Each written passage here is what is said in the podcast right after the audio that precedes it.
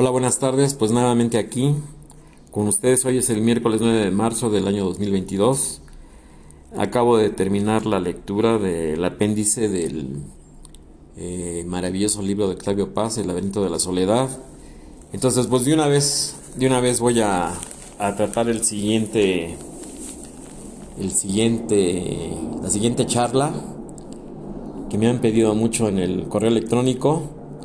Eh, es es parte de la historia del rock, del rock o del pop rock que se da en la década de los 60, que es conocida como la British Invasion, la, invasión inglesa o la invasión británica, ¿no? Como le quieran llamar ustedes, eh, que el cual fue un movimiento, un boom ahí muy interesante, eh, donde el disco, la radio, obviamente, y ya después el cine fueron los mayores exponentes de esta música como difusores, como, como, como focos de difusión de este movimiento que realmente pues no se ha visto algo tan tan inusitado como esto. Realmente fue una...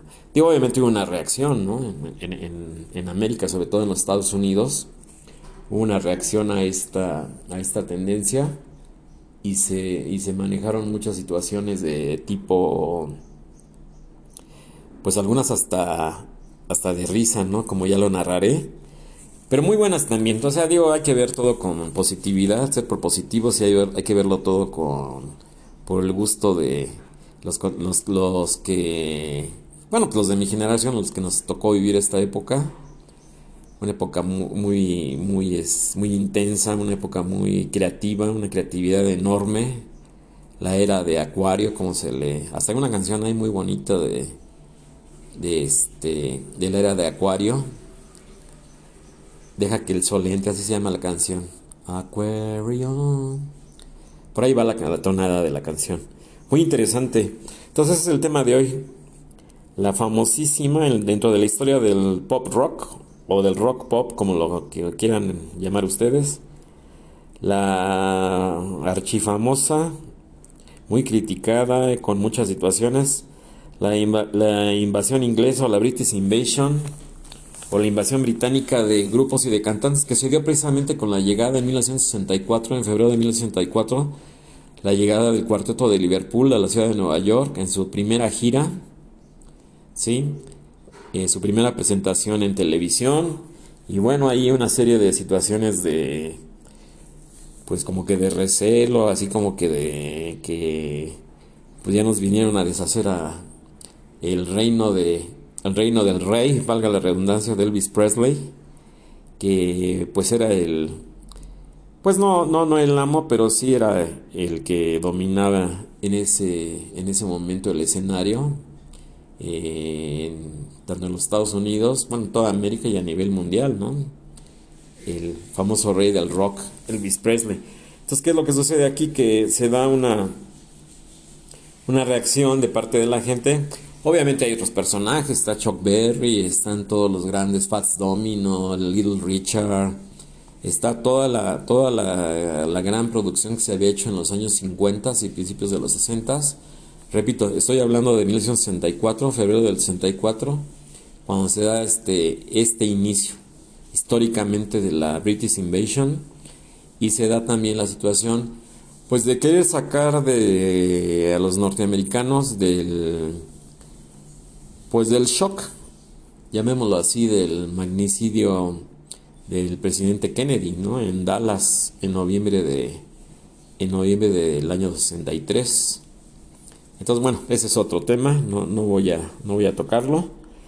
Y entramos de lleno aquí, en el, inicio de esta, de esta famosa ola inglesa, o. Aquí en México le decían la ola inglesa, recuerdo yo de, de, esas, esas épocas, se le decía la ola inglesa. Pero se le conoce históricamente como la British Invasion, la, invasión británica. Entonces, eh, se da el fenómeno, se da la situación, el éxito rotundo de la, de la de la música, del nuevo concepto musical de los Beatles, ¿sí? de, los, de los Fab Four, de los cuatro fabulosos, y se da también la llegada eh, ya como una situación más, eh, llamémosle, estructurada de la industria discográfica, que, que, no había despegado como se debiera, como debiera ser, llamémoslo así, hasta que se da precisamente este movimiento. O sea, sí había una incipiente industria discográfica, sí había un incipiente, pero a raíz de esta situación de la, de la ola inglesa, eh, repito, como se le conoció aquí en México, como yo la conocí, se, se, dio ya una, una estructuración ya más seria, ya más, una difusión más plena en las radiodifusoras, obviamente en el cine. Los Beatles mismos filmaron varias películas. ¿Sí? La primera fue la de Hard Day's Night, La Noche de un Día Difícil, luego vino Help, ¿sí? Luego hay otra, este, también, entonces, casi todas las situaciones que se daban de tipo radiofónico, de tipo, bueno, fue la creación aquí en México en esas épocas del récord Guinness que tiene la compañía esta de radio, la radiodifusora Radio Centro, que es la única en el mundo que desde este momento, desde ese momento precisamente, desde 1970, ha transmitido ininterrumpidamente, cosa que ni en Inglaterra, y se crea el famoso Club de los Beatles de, Radio Centro. En aquella época era Radio Éxitos. Se crea ese famoso Club de los Beatles, así se llamaba, o la hora de los Beatles, como yo la conocí en los años 60. Y ahí tiene el record Guinness, porque ni en Inglaterra ni en otro país existe una radiodifusora eh, que siga eh, exprofeso con un club desde, desde, aquellas épocas, imagínense.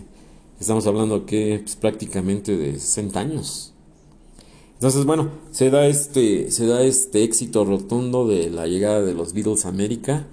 Se da se da la la llamémoslo así, la radiodifusión masiva la venta eh, de millones y millones y millones de copias discográficas de discos, la consolidación ya de las tiendas de disco, ¿sí?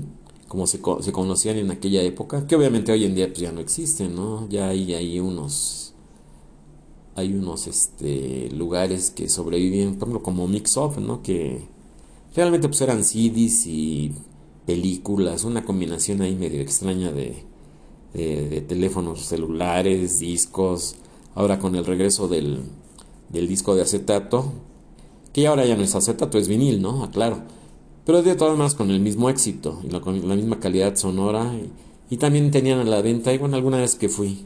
No es una tienda que a mí me agrade mucho, ¿no? Yo sí extraño mucho las, las antiguas tiendas de discos. Había una que se llamaba Mercado de Discos que tenía un surtido maravilloso y tenía su sección de ópera, de música clásica, de rock, de los Beatles, de los Rolling Stones, de, todo. Era impresionante, con un surtido. Y el disco que no conseguía uno, se lo conseguían, ¿eh? lo dejaba uno por encargo.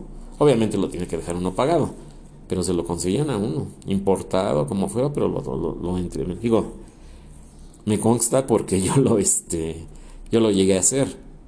Entonces tristemente desaparece esa industria con la llegada del, bueno, todavía el incipiente cassette en finales de los 60, el formato, el formato este de 8 tracks, y después viene ya la consolidación plena en, principios de los 80 del disco compacto, el gran invento del láser de los de la, de la fábrica esta de Philips, del disco compacto, el Discman, el Walkman, todos esos aparatos portátiles.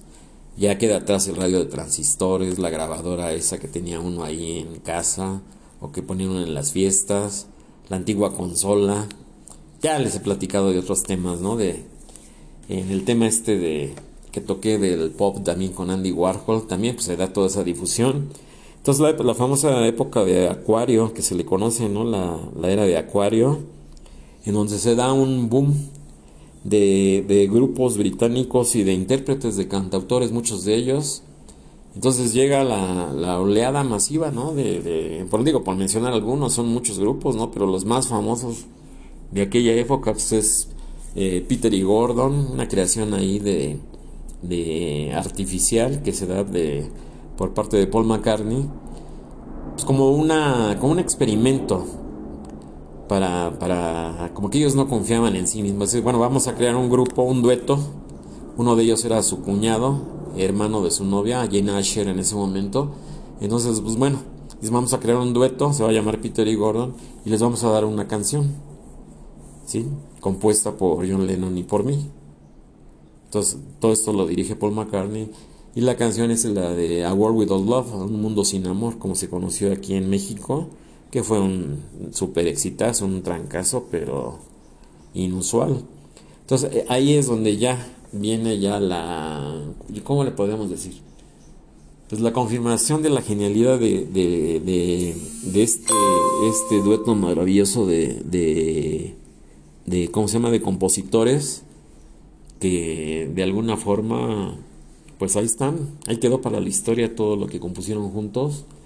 Y ya los éxitos ya después han separado con el final de los Beatles, la separación de los Beatles en 1970, que cada quien, como decía John Lennon, ahora está mejor, dice, porque antes nada más sacábamos dos discos cada, año.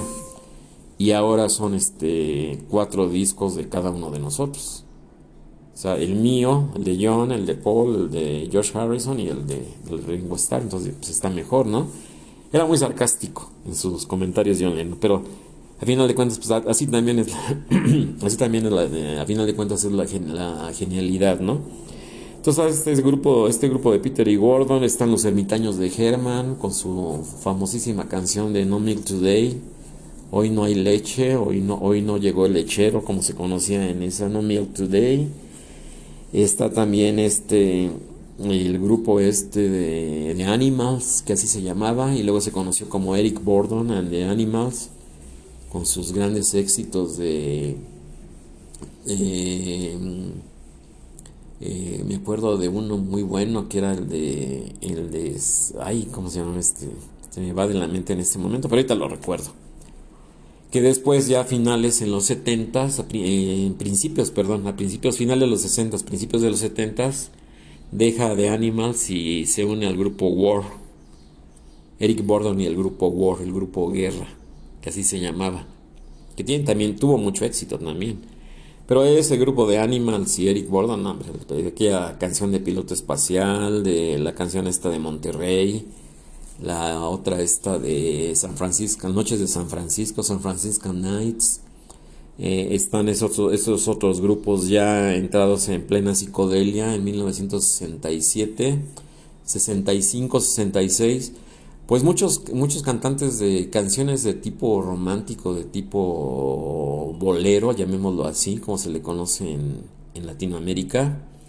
Cantantes como este Sandy Shaw, cantantes como Petula Clark con un exitazo, un hitazo que tuvo con la canción esta de Downtown, ¿sí? Petula Clark, Sandy Shaw, todos ingleses, por eso se le llama la, la, la, la, la inglesa, la invasión británica, ¿no?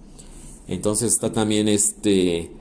Digo, porque si no me van a decir que estoy excluyendo a las cantantes femeninas. Entonces, así como están las cosas así de álgidas en estos momentos, hoy es el Día de la No Mujer, ¿no? Entonces también hay aquí un homenaje un muy merecido homenaje a todas las mujeres. Hoy es el día de la. O el día sin mujeres, ¿no? Corrijo, el día sin mujeres. Entonces, pues bueno.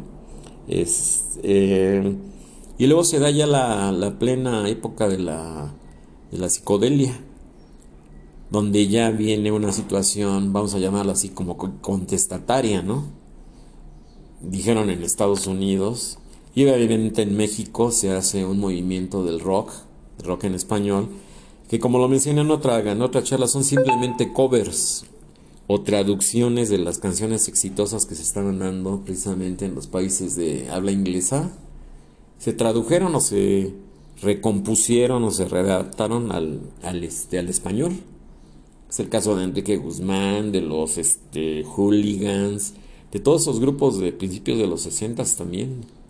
Y que siguieron en toda la década, los hermanos Carrión, Está este otro grupo de los de los rebeldes sin causa, los locos del ritmo.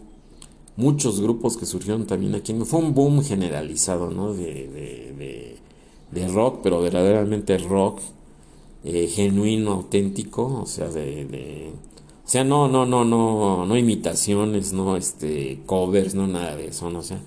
Y luego estos mismos grupos, ya con la experiencia, ya con la madurez a través de los años, durante esta década, compusieron y crearon sus, sus propios éxitos este, musicales, ¿no?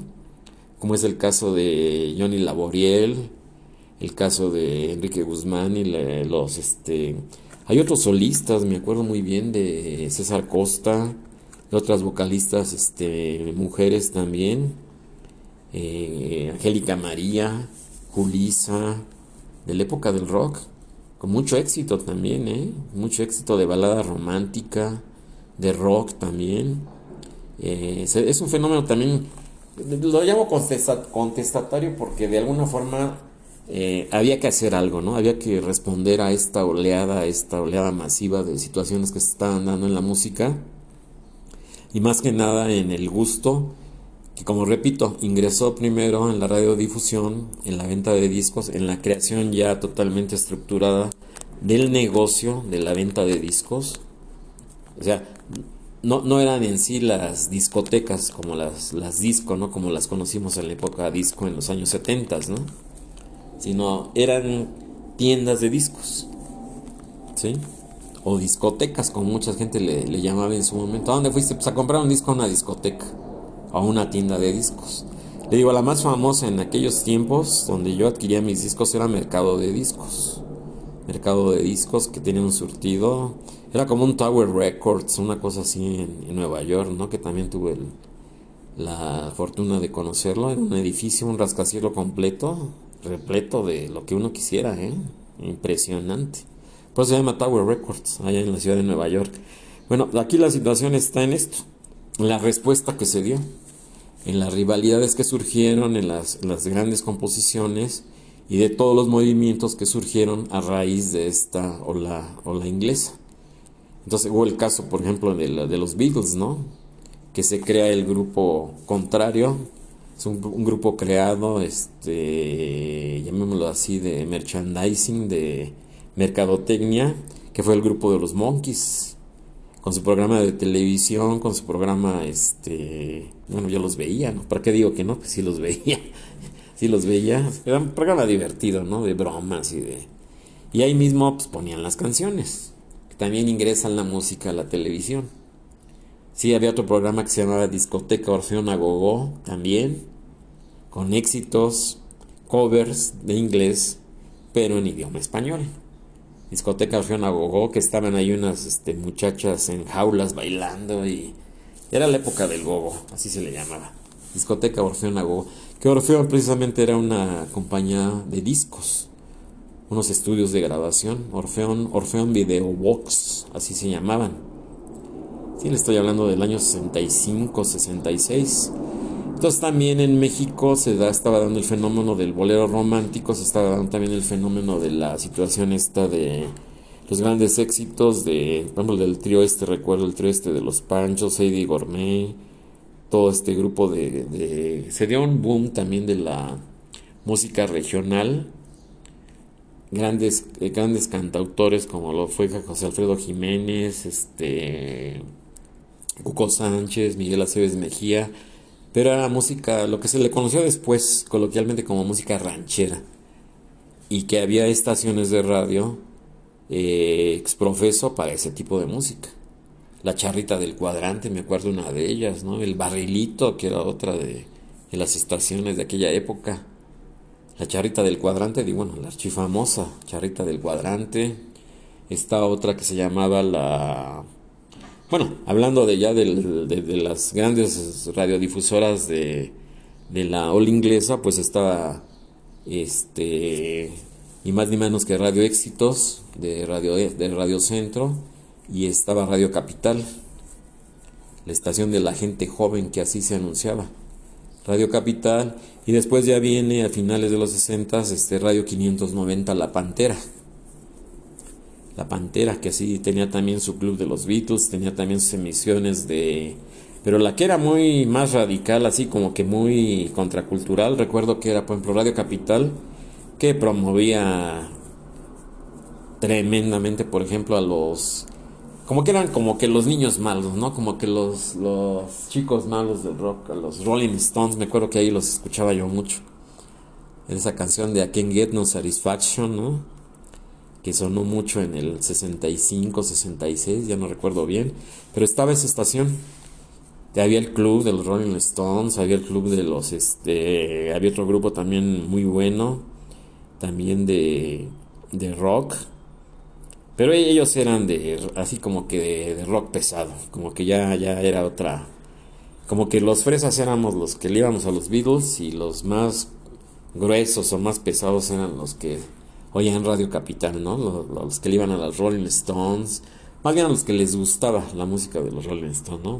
más bien dicho. Entonces aquí se da una serie de grupos que llegan, que se conforman, todos este, ingleses. Entonces pues está pues todos, los incipientes integrantes, por ejemplo, de Pink Floyd, los incipientes integrantes, por ejemplo, de Genesis, Phil Collins, que ya hacía sus pininos en aquella época, estaban también eh, de Who, Roger, Roger Daltrey, Pete Townsend, está también este grupo archifamoso también de los estos eh, que sonaron fuertísimo, bueno, Jimmy Page y los en su primer grupo que fueron, ahorita recuerdo el nombre, el fundador también de, con Robert Plant de John Bonham de Led Zeppelin, John Paul Jones, que a finales de los 60 crean el heavy metal, que realmente el heavy metal lo inventan los Beatles en el álbum blanco con la canción esto de Hell's Kelder. Es lo que históricamente se conoce como, como el primer, la primera canción de heavy metal. También en esa situación y se da la se da también la otra situación de como les repito de todos los fenómenos musicales que se daban en, en espacios este de alguna forma en cada país por ejemplo en los 70 aquí se da en México la, la profusión de la música folclórica latinoamericana las peñas que estaban en Coyoacán en San Ángel y todo donde se tocaba música de, de Perú de Bolivia de Argentina ya les mencioné, por ejemplo, Chabuca Granda, Mercedes Sosa, Atahualpa Yupanqui, ¿sí? Todo lo que es la, música de protesta de aquella época. Y se funda también una serie de situaciones que dan en la, todo lo que es el movimiento contracultural. Me acuerdo también de los 60 de esta misma situación, las creaciones del ópera rock. La ópera rock de, me acuerdo de Tommy, que fue una de ellas. Me acuerdo también de Jesucristo Superestrella, que también son ópera rock. Otra que se llamaba Hair, así, cabello. H-A-I-R, Hair, que también fue muy buena. Y bueno, la, más exitosa fue la de Jesucristo Superestrella por la película. Se, le dio una difusión, pero de veras tremenda. Y yo pienso que las otras dos, Tommy la, la, la, escuchaba, yo tenía el disco de la ópera rock de Tommy también tiene el disco de Jesucristo Superestrella, Jesus Christ Superstar. Y la otra, estuvo hasta en teatros aquí en México, hicieron una adaptación. Creo que estuvo Julisa y, actrices, cantantes de aquella época, ¿no? Porque su nombre lo dice, es, ópera rock. Y había otra también de este, me fue el nombre ahorita, ahorita lo recuerdo. Entonces, bueno, se da esta situación y llega precisamente a consolidarse con la etapa, el movimiento filosófico, cultural, eh, artístico del movimiento pop, con el lanzamiento de 1967 del, del disco este del Sargento Pimienta. ¿Sí? El primero de junio de 1967, donde nace ya en sí el, movimiento psicodélico y lo que se conoce como el verano del amor la psicodelia, todo lo que es la, la situación esta de los hippies, la canción esta maravillosa de Scott McKenzie de, eh, ¿cómo se llama? De Flores en tu pelo, ¿sí? La esta de San Francisco, ¿no? Que se da ahí una, el, el Pop Festival de Monterrey, y luego ya a final del 69 el Festival de Woodstock también. Y bueno, ahí ya nace también otra nueva este, respuesta ante la ola inglesa, por ejemplo, de, de Jimi Hendrix, de todos los grupos que se dan también aquí en los Estados Unidos, muy buenos por cierto, ¿sí? digo, es una reacción ante lo inesperado, ¿no? Que llegó y que de alguna forma ocasionó una transformación en lo que se venía escuchando del rock clásico de los 50, ¿no? De, Bill Haley y sus cometas, Fats Domino, el Little Richard, eh, por mencionar algunos, Chuck Berry obviamente, por mencionar algunos, ¿no? Estaba la balada romántica también muy de moda, me acuerdo de los, de los Platters, me acuerdo también de, de la situación esta de, de la, ya lo mencioné en otra charla también, de la creación esta de, de una respuesta de incluir también a la gente de color. Entonces crea una compañía, que es la, la compañía Tamla Motown, que es conocida en este momento histórico como el, sonido Motown, que eran únicamente cantantes de, de, color, de raza negra, pero muy buenos. De, de, es prácticamente rhythm and blues, pop, todo lo que se dio en esta, que sobrevivió todavía hasta muy entrado los años 70 y ya todo eso cayó en el olvido, ¿no? Ya ni quien se acuerde de eso, ya, ya no se difunden esos, esos grandes éxitos. Pero así se conoció este movimiento, el sonido Motown.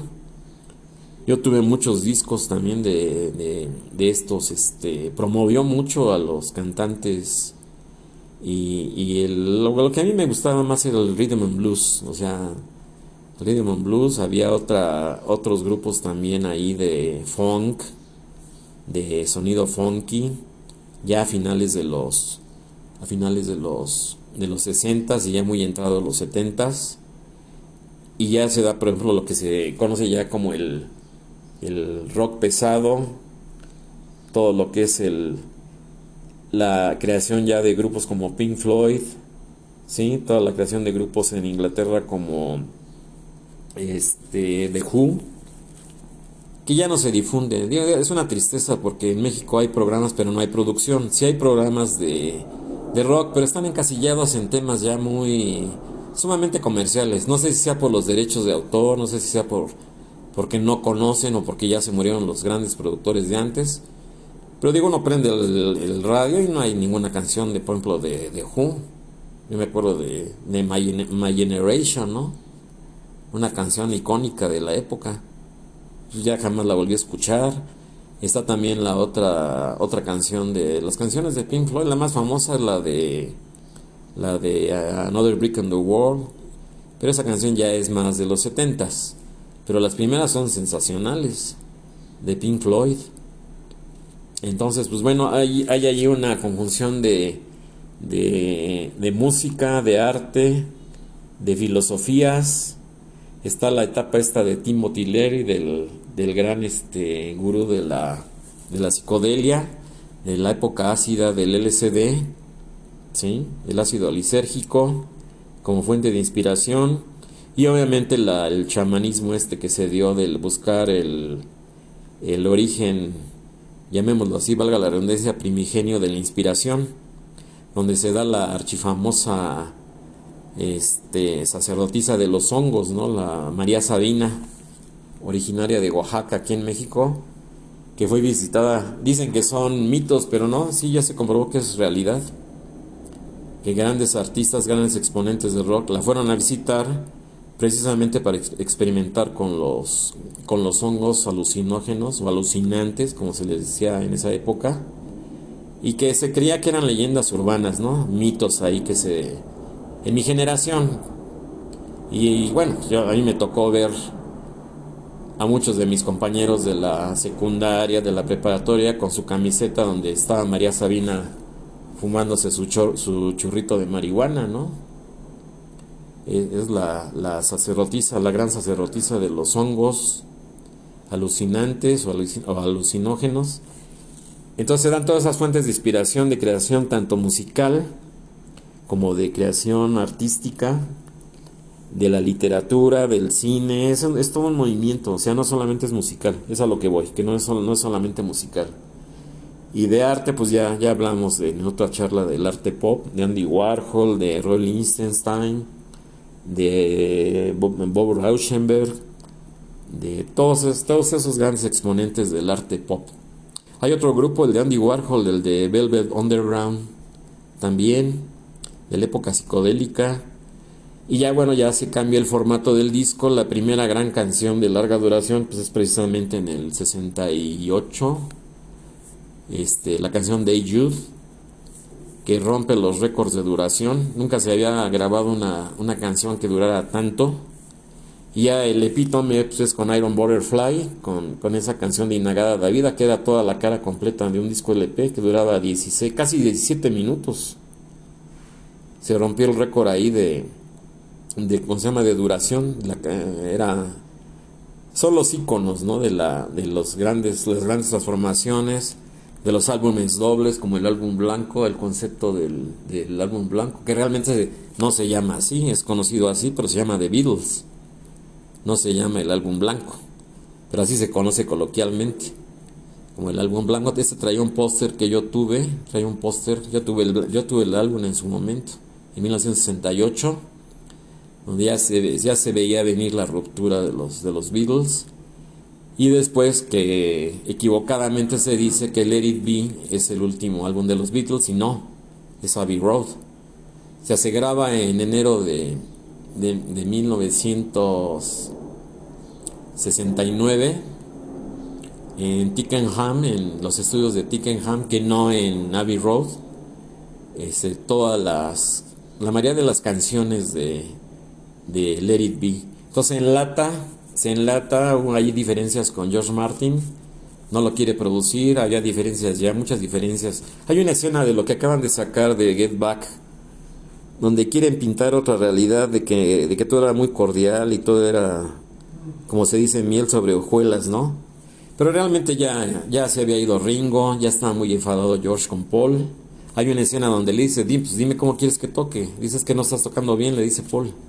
Y le contesta Ringo muy enfadado, ¿cómo quieres que toque? Dime cómo quieres que toque. Si entonces me voy o qué hago. O sea, yo no tengo nada que hacer aquí ya. Entonces se va Ringo, se va Ringo, se va George y bueno, no es ningún secreto que la guitarra de, de la canción esta de Mientras llora mi guitarra, ¿sí? E, es, el requinto es, invitan a Eric Clapton a ejecutar ese solo de, de guitarra, ese, ese maravilloso solo de guitarra de, de la canción esta de Why Mal Guitar Gently Whips, del álbum blanco también. Y repito, el nacimiento del, del heavy metal con la canción esta de Hell Skelder. De Hell Skelder y de la otra. Este. Es un álbum, un álbum icónico. Yo estoy muy. Muy en desacuerdo con muchos reportajes y con muchos artículos que he leído que dicen que es el mejor disco de los Beatles, ¿no? Entonces, pues bueno, yo ahí me, me, me tomo mis, mis, mis ¿cómo se llama? me reservo mis opiniones más bien porque yo considero que, que sí hay, sí hay álbumes mejores, ¿eh? O sea, sí es bueno, pero así como que es el mejor, este, pues yo, yo, yo difiero mucho de esa opinión, pero pues bueno. Entonces, es el concepto también de donde se saca a la luz el primer álbum doble que se hizo en la historia, que incluía un póster, y bueno, el otro, el otro nuevo concepto que se maneja, acuérdense que los Beatles siempre eran innovadores. En el Sargento Pimienta es una, una carpeta, es un álbum donde se guardaba el disco y por primera vez en la historia de un disco vienen todas las letras de las canciones impresas en la, en la contraportada. O sea, abre uno el disco, es un póster horizontal donde están ellos sentados y en la contraportada están todas las letras de las canciones que incluye el álbum. ¿Sí? Entonces, repito, no es Let It Be, como se hace pensar y se dice ahí en la en lo que se acaba de lanzar de, de Get Back el año pasado. Eh, ahí, ahí, sí hay una, una un lapsus de no sé de quién. Cuando es que yo que yo estoy de, que todo lo que toca Disney lo hecho a perder, ¿eh? de veras. Y lo digo con responsabilidad porque eso no lo debió de haber hecho Disney pero en fin, se hizo, yo pienso que se hizo mal. Y no debería de haber sido así. Es mi, es mi muy humilde opinión. Pero bueno, así se hizo y, se dice que es el último álbum, pero no. ¿no? De alguna forma, digo, que no lo haya querido producir este George Martin es otra cosa. Y que lo haya tenido que producir, pues ya por las diferencias, ¿sí? Contraria a la voluntad de Paul McCartney, eh, Phil Spector, eso sí es otra historia. Por eso luego sale el, en los años 2000 y pico el, el, el Be Naked, ¿no? Tal y como se había grabado auténticamente. ¿Sí? Capricho, ¿no? Como dicen muchos de Paul McCartney, pero al final de cuentas se dejó de lado los arreglos de eh, el muro de sonido y todo lo que lo experimentaba Phil Spector y se hace ahí una pues como que una limpia, como una como que una purificación. Por eso se llama naked, ¿no? O sea, es desnudo. Y bueno, ya después convencen, más bien se convencen todos de regresar. Ellos tenían firmados un contrato, las multas eran altísimas, ya había desaparecido el Apple Boutique, ya había desaparecido pues todas esas situaciones que, que llevaron al traste con la, la, la, incursión del sonido Apple, en el cual recuerdo por ejemplo a Mary Hopkins, recuerdo también a James Taylor, recuerdo a Badfinger, todos con el sello, el sello Apple, que grabaron allí en Abbey Road, otros grupos también, me acuerdo también del ingeniero este productor también, ¿sí? Y se logra convencer, bueno, se logran convencer los cuatro y se logra convencer a George Martin que produzca el último disco, que es Abbey Road. yo sí considero que es un este es un, es un buen despido de los Beatles, ¿no? Es, es así como que, como que una gran despedida. Y obviamente ya estaba, ya estaba grabado el, el álbum McCartney, ya estaba grabado también, ya todos sabían, bueno, el Ultimus Pass casi sale simultáneo con el Let It Be, un álbum triple de George Harrison, también que fue muy exitoso. Entonces le digo, toda esta conjunción hay muchos, hay muchos este, artistas, hay muchos grupos, hay este infinidad de cantantes. Me acuerdo de Barry Ryan y su, canción Eloise, me acuerdo de del propio Jimi Hendrix y su y su y su concepto este de Jimi Hendrix Experience, la experiencia de Jimi Hendrix. Está también estos grupos de de pues como de que de tipo de balada, ¿no? Que, sonaron mucho como ese grupo de Mamas and Papas, todo este, todos estos grupos de los 60 de, de, de, de los Cowsills, de eh, este, estos, este, bueno, ya mencioné a los Monkeys, ¿no? Que tiene hasta su programa de televisión, ¿sí? Me acuerdo que yo los veía. Entonces era una conjunción de mucha creatividad, de series de televisión, de películas, de de situaciones que hoy tristemente, pues como que ya se les acabó la, la creatividad y ya no existe nada de eso. Bueno, ni siquiera hay un rescate de lo, de lo bueno de aquella época, de la, de la producción, ¿no? Ahí me tocó ver con mi hijo un, remake que hicieron de la serie esta de, de Lost in Space, de Perdidos en el Espacio, ¿no? Que dices, híjole, pues me quedo con lo original, caray, de veras en serio. no sé qué, por qué cabeza cabe hacer ese tipo de cosas, pero bueno, es que ni siquiera lo mejoran o lo igualan, ¿no? Sino que lo destrozan. Entonces, ya así las, las situaciones vistas eh, en retrospectiva, ya entra muy fuerte todo el movimiento eh, que se da de rock pesado. Eh, tenemos los inicios también de grupos de heavy metal como Black Sabbath, este Grupos comerciales, a mí nunca me gustó Kiss, ¿no? La verdad, soy sincero. Nunca me gustó Kiss, nunca me gustó este Alice Cooper, nunca me gustó todo ese tipo de grupos así pseudo pues así como que darkies, ¿no? Así de disque de heavy metal, ¿no? O sea, la verdad es que no me nunca me nunca me llamaron la atención. Me, me, me gustaba más el o me gusta más el rock fino, ¿no? El rock el rock como como tal, el pop rock como tal, ¿no? Entonces también aquí me acuerdo en los 70 grandes éxitos de... Digo, obviamente los Beatles eran los amos y señores, ¿no? O sea, disco que sacaban y colocaban inmediatamente en el en Billboard en el en el ranking de las 10 más las 10 más sonadas y estaban por meses enteros en el primer lugar canciones de los Beatles. De un álbum estaban cinco o seis canciones en el top ten. O sea, cosa que nunca nadie ha logrado. Entonces, pues bueno, ahí quedó para la historia, ¿no? Sacaban un, por ejemplo, el álbum de, de Let It Be, estaban tres o cuatro canciones del álbum en el top ten y ahí duraron por semanas enteras. Across the Universe, me acuerdo de Across the Universe, me acuerdo de esta otra, la de. Precisamente la de Get Back, la de Let It Be. Estuvieron semanas en el número uno. Y nadie las podía tumbar o quitar de ese lugar, ¿no? Ahí seguían y seguían y seguían en el número uno. Y obviamente la época de oro de la venta de discos, también para los artistas. Obviamente con contratos leoninos, donde la letra chiquita nunca se leía las regalías, donde no se repartía el dinero equitativamente. Y bueno, es triste decirlo, pero sí hay situaciones este, de alguna forma increíbles, ¿no?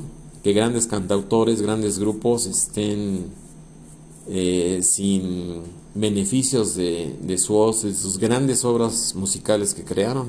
Entonces, bueno, sí. Hay ahí hay que tener mucho cuidado con la letra chiquita, los contratos leoninos de las disqueras y, aquel, aquel episodio que se, que se decía que era leyenda urbana, ¿no? Que cuando se unió Paul con Michael Jackson para comprarle a Sony Records los derechos de las canciones de los Beatles y que maliciosamente este sujeto eh, le, roba la idea y, y los adquiere él a espaldas de... Ahí grabaron unas canciones de... De Girl Is Mine, me acuerdo, de los años. Son canciones ochenteras. Pero pues muy mal ahí.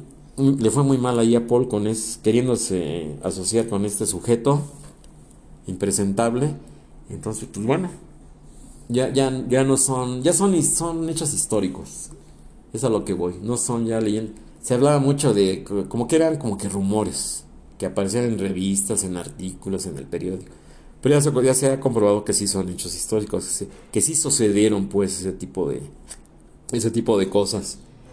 Entonces, bueno, pues hay grupos que también hicieron, sonaron mucho, eh, también grupos ingleses, está el, este grupo de Christie de Yellow River, también del 70, Mungo Jerry, también, todos son ingleses.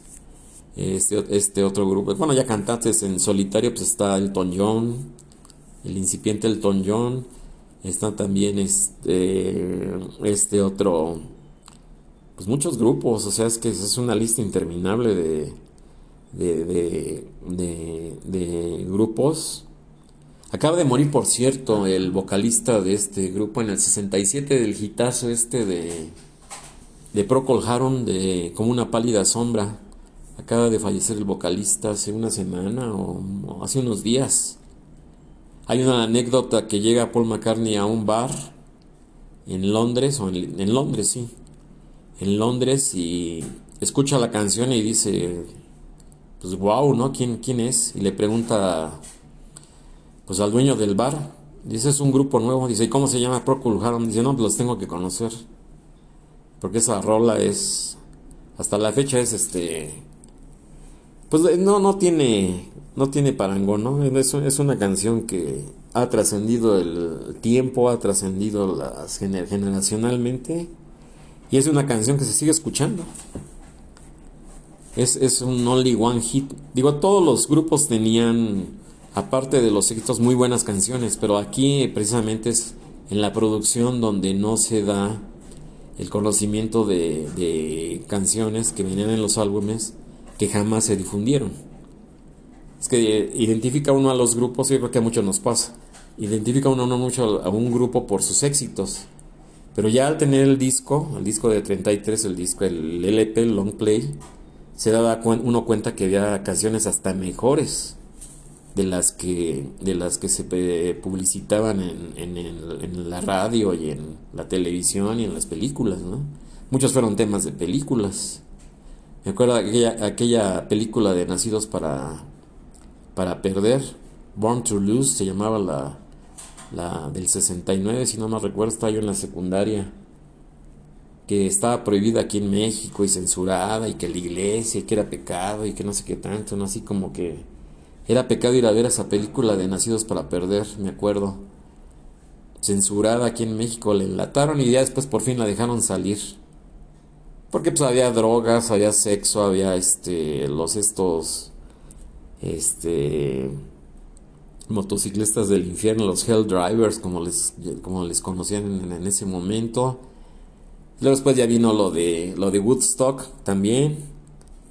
El, el, Monterrey Pop Festival, también que fue un éxito.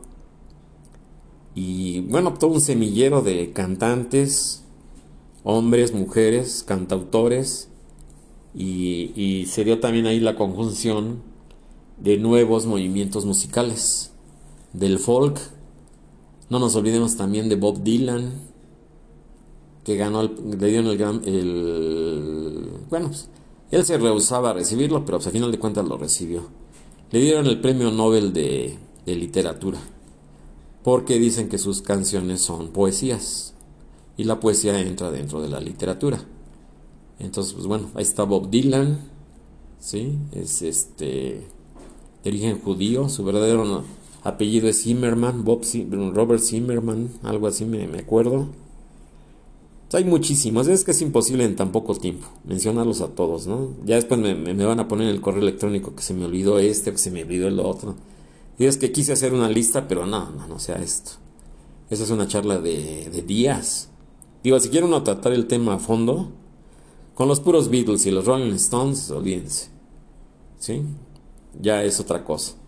Y, y, sí, hablo de The Who, de Pink Floyd, de Black Sabbath, de, todos esos, de Jimi Hendrix, Eric Clapton, Cream. No, hombre, olvídalo, no, no, o sea, no, no, no hay tiempo que alcance para analizar. Y si nos vamos a los discos a analizar canción por canción, no, pues imposible, ¿no? O sea, es, es un trabajo titánico, ¿no? Y yo jamás he visto un libro, ¿eh? o sea, por lo menos aquí en México. No dudo que exista que alguien, se haya preocupado por hacer un resumen de todas las canciones que, marcaron esta década, lo que es la British Invasion, que marcaron esta década, que marcaron los años 60, los 70 y que y perdón y que de alguna forma continuaron los 80 y ahorita pues estamos viviendo una sequía que, que a partir del 2000 pues ya pues sí ya ya no hay ya no se ha hecho nada significativo, ¿no? Pues hay grupos como YouTube, pero eso viene de los ochentas, no es de este nuevo milenio, ni es de este nuevo siglo. Está YouTube, está, hay otros grupos, este otro grupo de los hermanitos estos que se peleaban a cada rato, los, Gallagher, de Oasis, todo el movimiento grunge también, de Nirvana, de, de este Blind Melon, y todo lo que, que sigue siendo el heavy metal, ¿no? De, que, se, que se sigue dando, ¿sí? En, en, muchos, este...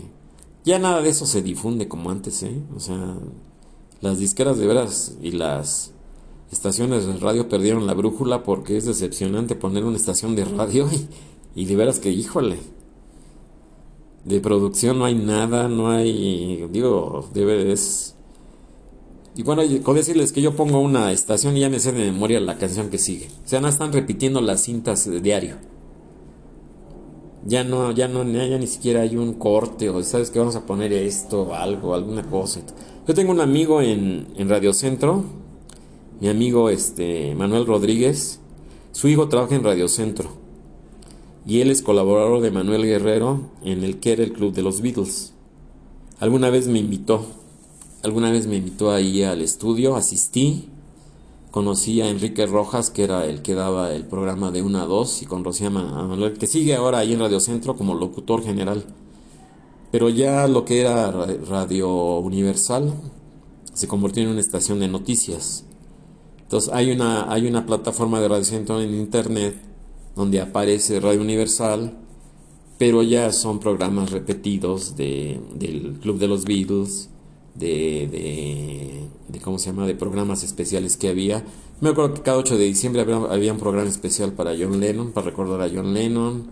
Había un, había un programa especial el primero de junio de cada año para recordar el lanzamiento del Sargento Pimienta. O sea, sí había más producción. Sí había más, este, sí había más, este, ¿cómo le podemos decir?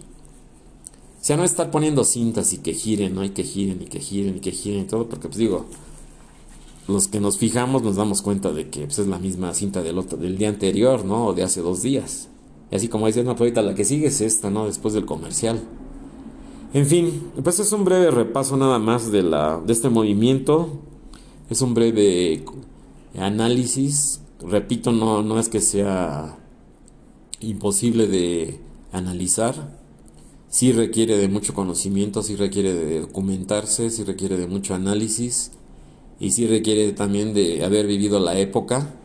Y porque de hablar de algo que uno no conoció, pues digo, todavía lo hace más difícil. En mi caso yo sí lo viví. En mi caso yo sí lo viví, sí lo, ya lo tengo asimilado, ¿sí? Y por eso me molesta mucho. Y ahí sí levanto la voz porque, pues prácticamente ahora con lo del reggaetón y con todo lo que están sacando y toda esa basura que anda circulando ahí comercialmente y ve uno los grandes éxitos que tienen ahí en Mix Up, en esas tiendas, y llega uno buscando un disco y los muchachos que están, digo, son jóvenes, yo lo entiendo, ¿no? Pues ni lo conocen, ¿no? Yo he llegado a buscar discos y ni siquiera en el catálogo están de Mix Up, ¿no? O sea, para acabar pronto. Dicen, no, pues eso ya está descatalogado. Entonces dices, bueno, pues ni modo, ¿no?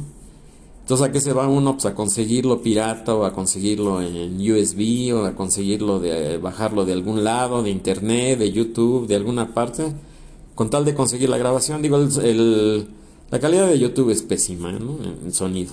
Y en imagen no hay, no es 4K, no es de alta definición y el sonido de, veras es pésimo, ¿eh? Pero pésimo. Digo, yo no tengo el premium, espero que los que paguen el premium tengan un mejor sonido y un mejor video, pero pero cuesta mucho dinero invertir en eso. Entonces, pues yo siento que no vale la pena. Hay plataformas como Spotify, hay plataformas como este. Hay muchas. Me acuerdo una de que se llamaba Napster, que tenía un gatito ahí de logotipo. Tenían una muy buena selección cuando empezaba ya el Wi-Fi, pero creo que ya desapareció esa plataforma. Tenía, tenía muy buen repertorio de canciones, tenía muy buena, muy buena selección pero también ya se extinguieron por falta de suscriptores. Porque las cuotas son muy, son muy altas. es muy caro, es muy caro el servicio. Cuesta casi lo mismo que un, que un pago de, de servicio de telefonía celular. Una plataforma buena de música. Digo porque hay un, hay un Spotify que es, que es gratis. Pero ya entrar a lo, a lo que uno quiere sí ya cuesta dinero. Entonces digo, bueno, de, de todas formas ese es el negocio, ¿no? Digo, lo tengo claro. O sea, no, no, no, no, no va a ser una plataforma que, que, todo salga gratis. Pero en fin, así es. Así es, y es una lástima que, las nuevas generaciones no conozcan la, la, buena música, no hayan vivido esta, esta, esta generación, este movimiento contracultural muchas veces, este, este movimiento de la psicodelia, este movimiento de los años 60 y sobre todo la, los, el boom que hubo de la llamada de Acuario, de que se dio un movimiento musical, repito, musical, cinematográfico, literario, en todos los ámbitos de las manifestaciones, de la pintura, de la arquitectura, del arte, en todas sus manifestaciones, esculturas, todo fue un movimiento general no solamente musical, o sea, es lo que les quiero transmitir. O sea, engloba todo un movimiento este, social. Y obviamente las nuevas este, ideologías, pues ahí tenemos los movimientos estudiantiles en París, en México, en 68, que fueron brutalmente reprimidos. Se, se hace pensar en otro tipo de mundo. Desgraciadamente, pues no logró concretarse esos ideales. Ahora se les llama movimientos utópicos pero tenían mucho valor. El valor civil, el valor de la capacidad de disentir y todo eso.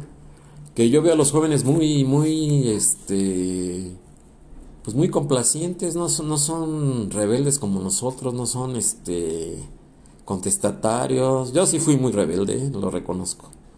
Yo sí fui muy contestatario, yo sí iba, yo sí iba a la yugular. Yo, yo, yo sí no, no, me, no, no estaba de acuerdo con lo que me decían los maestros. Eso me provocó muchas fricciones. tanto en la universidad como desde la secundaria, yo no estaba de acuerdo con muchas, y lo expresaba, y a mí siempre me ha gustado, me ha gustado decir, perdón, lo que, lo que pienso, lo que siento, y no me, no me, yo no tengo pelos en la lengua, como se dice coloquialmente. Entonces, el ser auténtico, que es producto de la generación de la que pertenezco, los baby boomers, los que nacimos después en los 50 los baby boomers que así estamos identificados, no sé quién le puso ese nombre, lo ignoro, pero así, así se conoce mi generación. Este, pues salimos medio bravos. Así como veo a los jóvenes hoy en día de pasivos, de complacientes, de inactivos, nada propositivos, nada creativos, pues nada de nada. Entonces digo, pues no se puede esperar nada de la no se puede esperar nada de las nuevas generaciones porque pues no se les ha enseñado nada. Yo afortunadamente he tratado de difundir este tipo de conocimientos ahora con ustedes, con, mis alumnos, de difundir este tipo de situaciones y que busquen y que conozcan y que, que busquen ese tipo de música, todo lo que les acabo de mencionar, que exploren nuevas cosas, que no se conformen con la basura que les están dando hoy en día que le están haciendo creer que es lo máximo y no lo es, porque hay cosas mejores. Obviamente es un mundo que ya no existe, como me han puesto en el correo. Es que tú hablas de cosas que ya no existen y es que tú hablas de tu época. Sí, yo sé que ese mundo ya no existe, pero les garantizo que fue mejor que lo que está, que está sucediendo ahora. Mil veces mejor, ¿eh? en calidad, en producción, en creatividad, en todo. Ya se les acabó la, ya se les acabó la creatividad, caray. Entonces, pues estamos en una sequía así muy... Pues ya llevamos 22 años de nuevo milenio y yo no veo, yo no veo ni por dónde, ¿eh? Yo no veo ni por dónde. Ni en literatura, ni en cine, ni en, ni en, en científico. Digo, lo, el más grande logro es la vacuna del, de anticovid, ¿no? Es el más grande logro.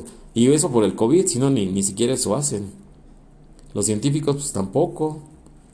Todo está así como que en stand-by. En un mundo muy como decía la serie esta de dibujos animados de Daria que pasaba por MTV, me acuerdo que la veía yo, se llamaba Six Sad World, un mundo enfermo y triste, así, así se llamaba el periódico de la ciudad donde vivía Daria. Esa, esa, ese cartoon o esa caricatura la pasaban en MTV. Me acuerdo de que la veía yo en MTV, tenía yo ahí ese canal y ahí pasaban, muy buena, ¿eh? muy sarcástica, muy, se la recomiendo para que los jóvenes despierten y ya se quiten ese marasmo y se y se a mí me choca esa palabrita de que se pongan las pilas. No es ponerse las pilas, es tener la inquietud, la yo creo que para hacer las cosas no se necesitan muchas ganas. Con un poquito de ganas investiguen. Vayan a, a los libros, vayan a documentarse, escuchen estaciones, o sea, no se conformen con lo que se les está dando actualmente porque no lo está llevando a nada. Repito, nada se están dando uh, palos de ciego, se están dando vueltas en círculo y no está llegando a nada. Ya llevamos 22 años de este nuevo milenio y la verdad es que yo no veo claro, ¿eh? Y hablo de arquitectura, hablo de pintura, hablo de música, hablo de cine, hablo de... Son puros remakes, puros refritos, puro... Ahorita ya viene otra película de Batman, otras... Bueno, mil cosas, ¿no? Pero ya no hay creatividad se van al remake, al refrito, a, rescatar ahí de lo... Y, ni siquiera lo mejoran, lo echan a perder, ¿no? Yo me quedo con el Batman de, de los 60, ¿no? De Alfred, del Batimóvil, de la Baticueva, para mí es el mejor Batman. Yo me quedo con ese, con ese concepto. Me quedo con el concepto de Irwin Allen, de sus programas de Viaje al Fondo del Mar, eran unas maravillosas producciones, ¿sí? Este otro, es otra serie que tenía de Viaje al fondo del mar, El túnel del tiempo, Tierra de gigantes. Los de mi generación me entienden. Y es que me, es que me estás hablando en otro idioma, como ponen ustedes en el chat. No, pues que sí, pues que exploren. Tienen que irse a los libros. Bueno, pues ya con esto me despido. Ya con esto me despido. Espero que les guste este, esta charla. Espero sus comentarios en el chat, en el correo electrónico. Y pues bueno, vamos a preparar otros temas porque sí, sí veo mucha pasividad, sí veo mucha indolencia, sí veo mucha...